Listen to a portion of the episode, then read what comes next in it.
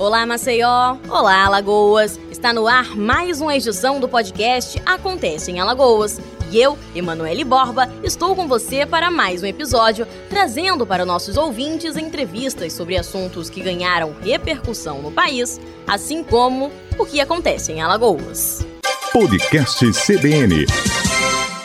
A inicialmente medida provisória 936, que posteriormente se tornou a Lei 14.020, e trata diretamente sobre a suspensão do contrato de trabalho ou redução proporcional dessa jornada, teve a sua prorrogação anunciada até o mês de dezembro. Dessa forma, por ainda enfrentarem dificuldades no setor econômico, os empresários podem celebrar novos acordos com os seus colaboradores, o que impacta diretamente no período de fim de ano uma vez que este é caracterizado pela concessão de férias e pagamento do 13º salário, por exemplo. Com a possibilidade de suspensão de contrato de até 240 dias, novas dúvidas também surgem sobre como fica a situação do trabalhador que durante esse período assinou algum acordo, ou até daqueles que possam vir a assinar, já que até 31 de dezembro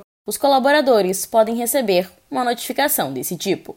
Para entender os desdobramentos desse recente adiamento quanto à Lei 14.020, ninguém mais adequado do que um advogado trabalhista, como é o caso de Diogo Gueiros, que é especialista nesse âmbito jurídico. Doutor Diogo, seja bem-vindo mais uma vez. E para nos situarmos sobre o panorama com a prorrogação do decreto, qual o reflexo para os trabalhadores?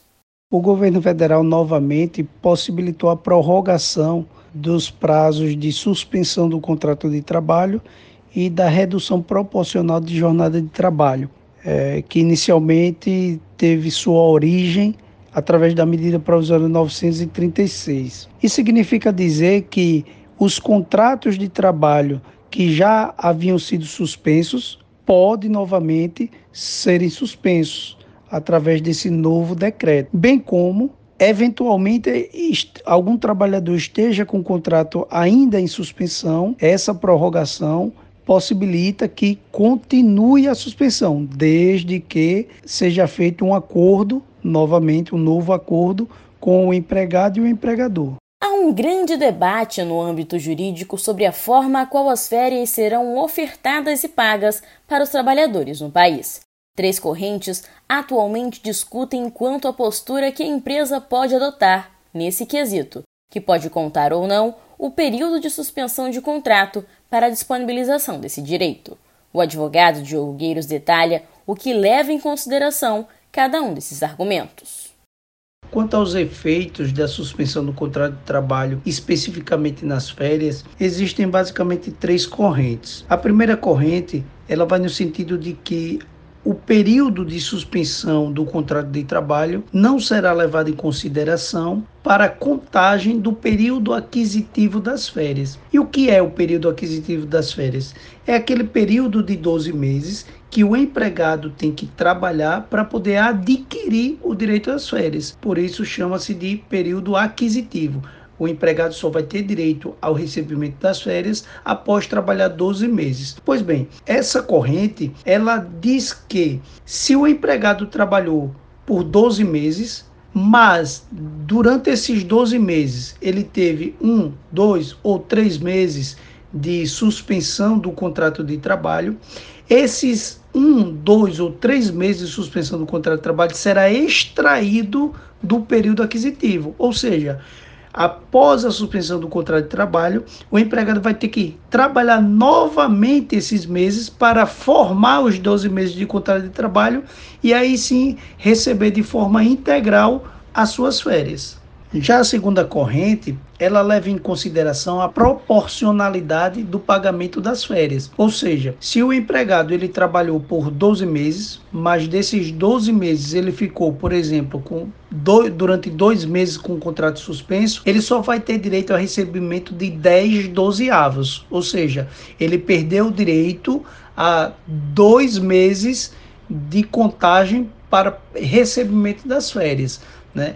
Como as férias é paga de forma proporcional, um dozeavos para cada mês trabalhado, se o funcionário deixou de trabalhar durante o período de suspensão por um, ou dois, ou três, ou seja, quantos meses esse trabalhador ficou com seu contrato suspenso, esse período de suspensão não será contado para pagamento das férias.